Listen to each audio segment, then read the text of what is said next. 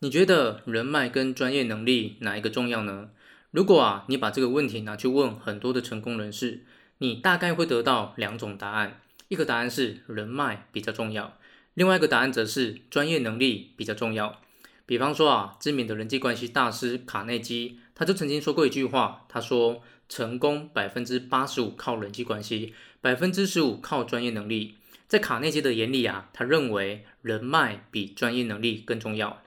但是同样的问题，如果你拿去问日本的经营之圣稻盛和夫，他啊可能就会跟你讲专业能力比较重要。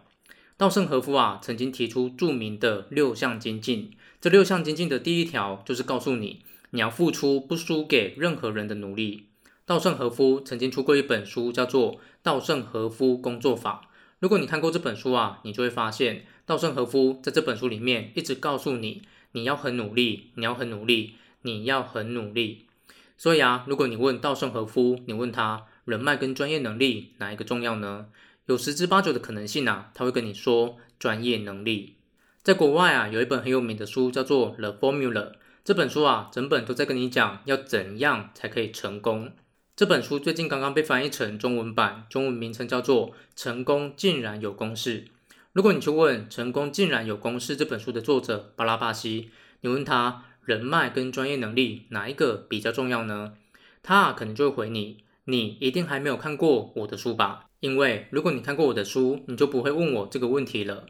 然后啊，你只好去买这本书来看，看完之后啊，你就会发现，原来答案是要看情况。说到成功竟然有公式这本书啊，这是一本在谈论关于如何成功的书。这本书的作者巴拉巴西透过科学研究，总结出了五条关于如何成功的公式。这第一条公式叫做：你的表现可以替你带来成功，但是如果表现的优劣难以判断，则是人际网络可以替你带来成功。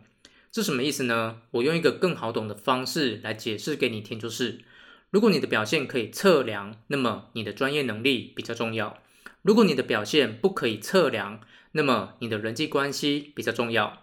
那你可能马上就会想问啊，什么叫做可以测量？什么叫做不可以测量呢？如果你今天是一个篮球运动员，那么对你来说，人脉比较重要，还是专业能力比较重要呢？答案是专业能力，因为对于一个篮球运动员来说，他的表现是完全可以测量的。比方说场均分数、投篮命中率、助攻等等，这些啊都是实实在在的数据。所以篮球运动员的表现，你可以说他是百分之百可以测量的。这个意思就是啊，对于一个篮球运动员来说，人脉完全不重要。专业能力才是最重要的。那么，如果你今天是一个画家，对你来说，人脉比较重要，还是专业能力比较重要呢？答案是人脉。打个比方啊，如果你今天是一个普通的上班族，有一天来了几个画家，他们分别拿了自己画的画，要给你评分，你有办法分辨哪一幅画画的比较好吗？你很难分辨。也就是说，对于画画这个东西，它的表现几乎可以说是不可测量的。这意思也就是说，对于一个画家来说，专业能力不重要，人脉才是最重要的。所以一开始的问题，人脉跟专业能力哪一个重要呢？成功竟然有公式这本书的作者巴拉巴西已经告诉你答案了。假如你的工作表现跟绩效是可以测量的，那么你要依赖你的专业能力；假如你的表现跟绩效是很难测量的，那么人脉比较重要。想要成功，你最好要加入一个好的人际关系网络。